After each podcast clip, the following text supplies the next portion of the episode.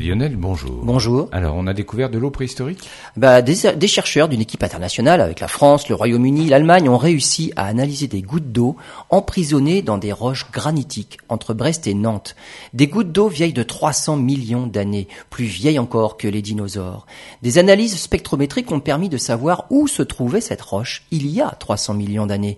À l'époque du Carbonifère, le massif armoricain se trouvait au niveau de l'équateur, formé au cœur d'une chaîne de montagnes la chaîne Varisque, formée par le rapprochement de deux continents qui allaient donner la Pangée.